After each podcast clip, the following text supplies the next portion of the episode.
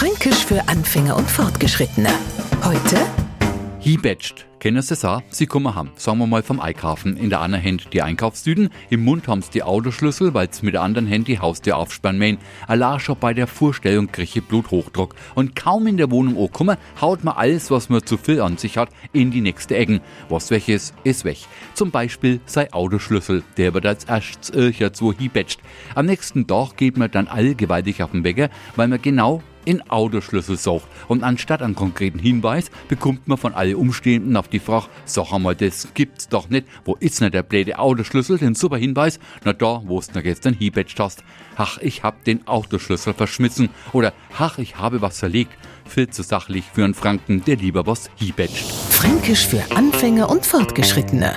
Morgen früh eine neue Folge. Und alle Folgen als Podcast auf podu.de.